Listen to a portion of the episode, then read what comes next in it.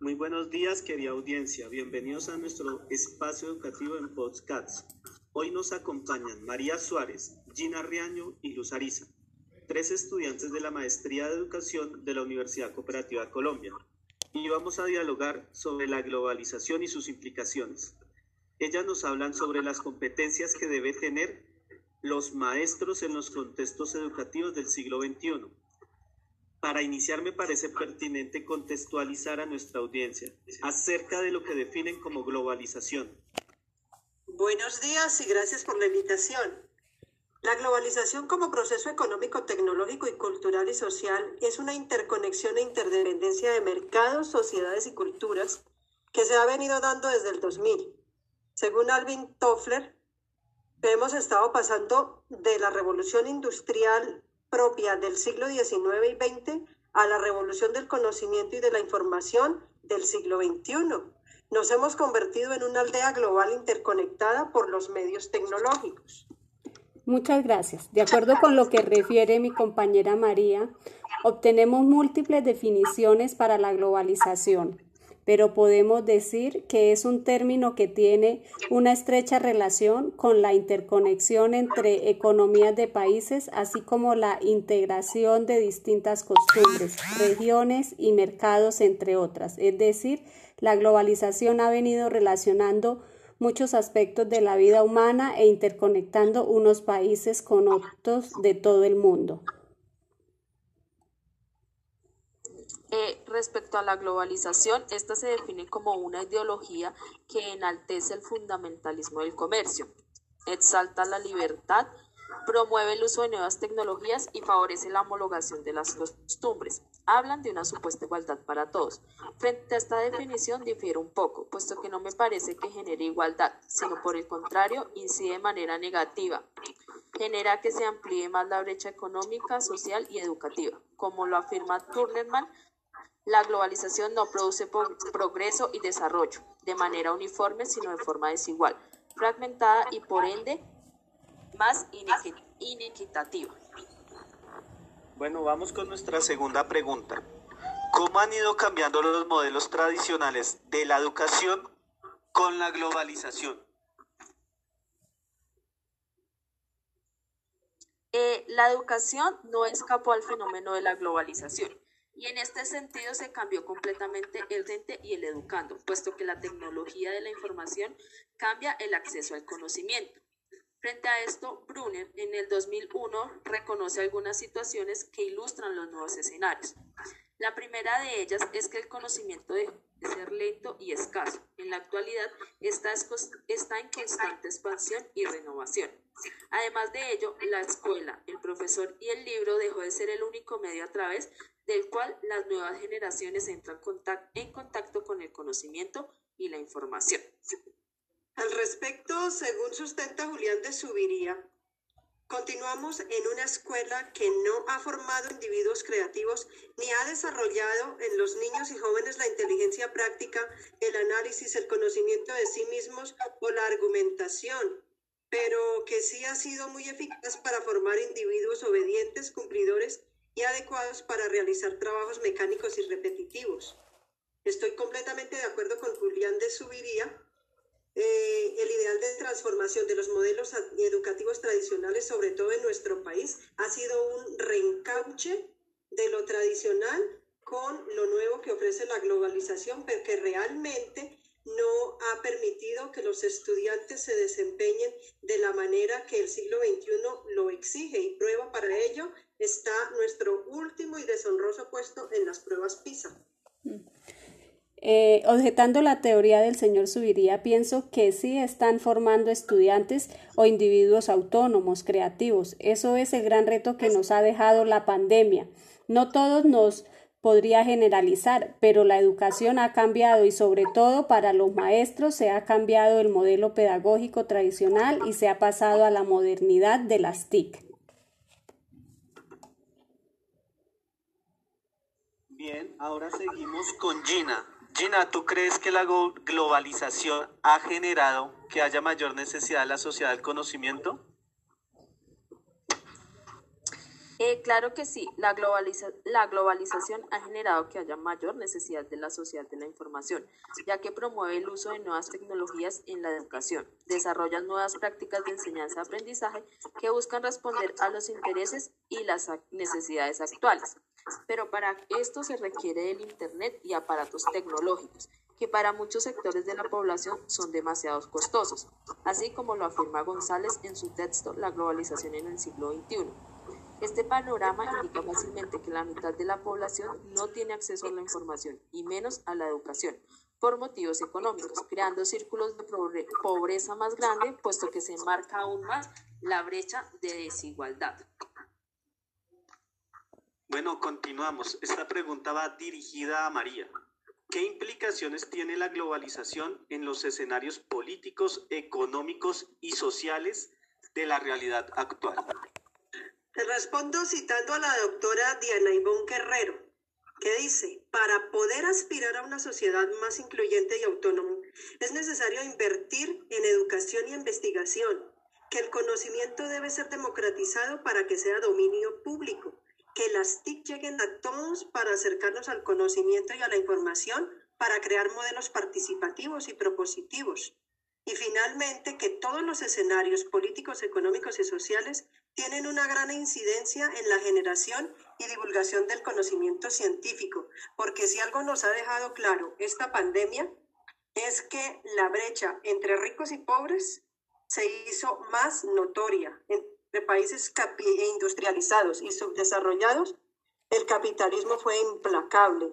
Entonces pudimos darnos cuenta que los médicos, las enfermeras y los profesores, que son los más mal remunerados en este país, son los más necesarios en tiempos de crisis, mientras que vivimos pensando que los politiqueros, los futbolistas y los youtubers que ganan un montón de dinero exagerado solo sirven para mantenernos distraídos.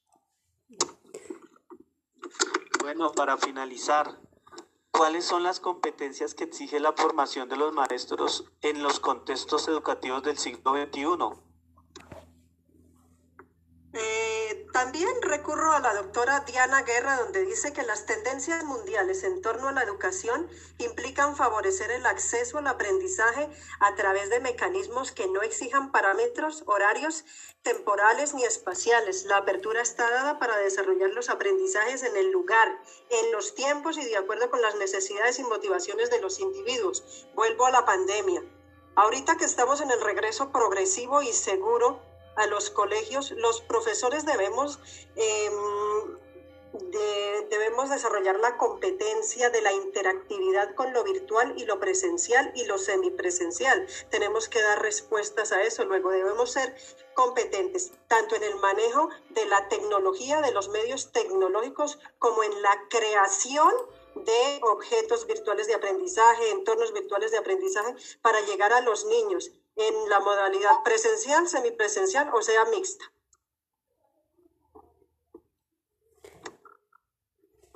Por ende, la globalización es un acontecimiento que exige restaurar las escuelas, en donde los directivos, padres de familia y profesores son los verdaderos agentes del cambio que rompen con las imposiciones de la pedagogía crítica y que permite verdaderas transformaciones y representa la educación como motor del ser humano.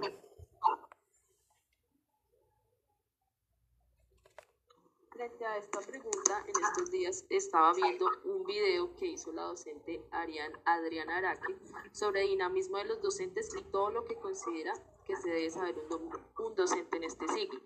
Ella hablaba de las cinco Is, entonces hablaba que el docente debería ser inspirador, que tenía que inspirar en la creación de nuevos conocimientos y en la solución de problemas reales de su entorno. O sea, teníamos que relacionar al estudiante con su entorno. También tenía que ser que impactara en ellos, porque ya digamos toda la información, todo lo encuentran en internet. Entonces tocaba presentarles la información de otra manera, tocaba era sorprenderlos.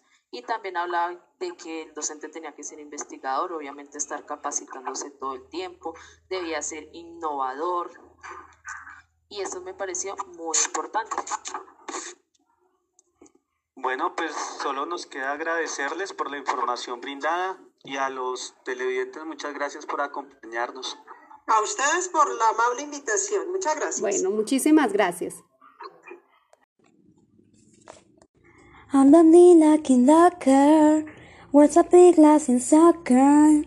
And the teeth are lot fun, but I found the night from and not down.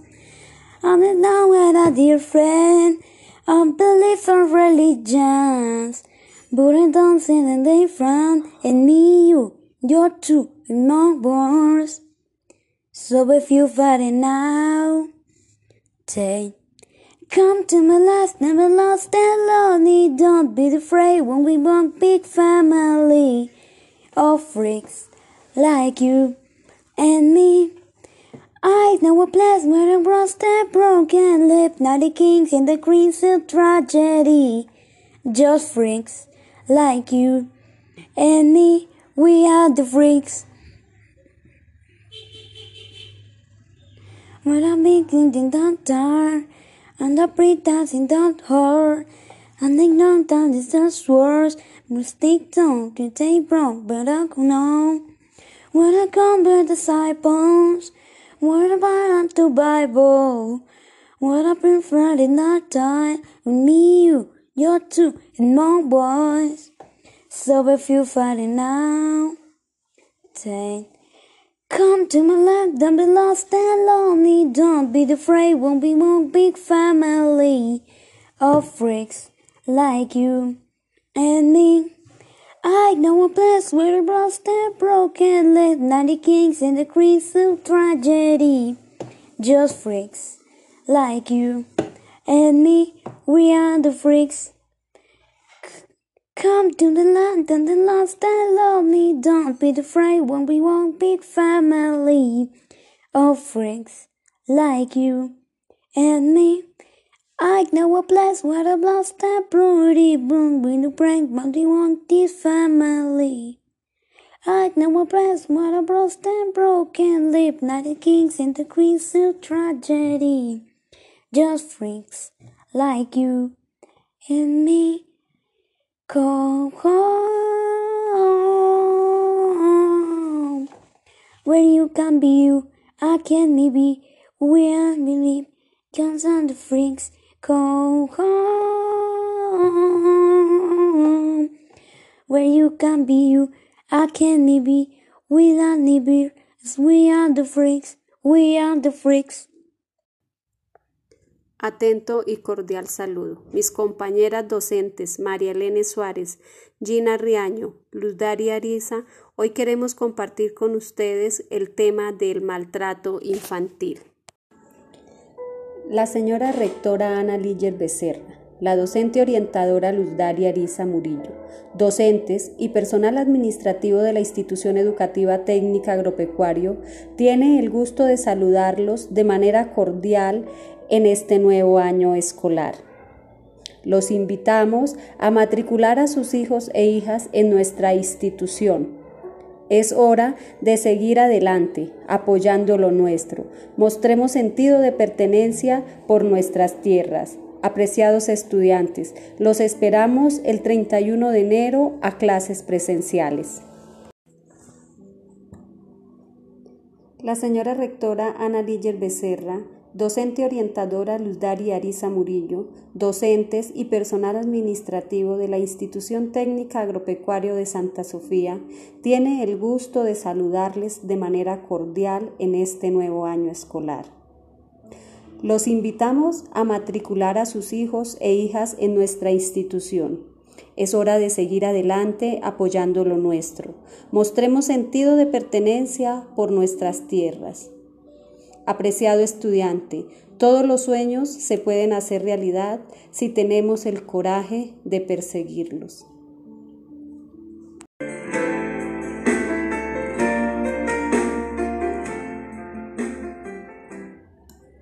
La señora rectora Ana Liller Becerra, docente orientadora Luzdari Arisa Murillo, docentes y personal administrativo de la Institución Educativa Técnica Agropecuario de Santa Sofía tienen el gusto de saludarles de manera cordial en este nuevo año escolar. Los invitamos a matricular a sus hijos e hijas en nuestra institución. Es hora de seguir adelante apoyando lo nuestro. Mostremos sentido de pertenencia por nuestras tierras. Apreciados estudiantes, todos los sueños se pueden hacer realidad si tenemos el coraje de perseguirlos. Citado de Walt Disney.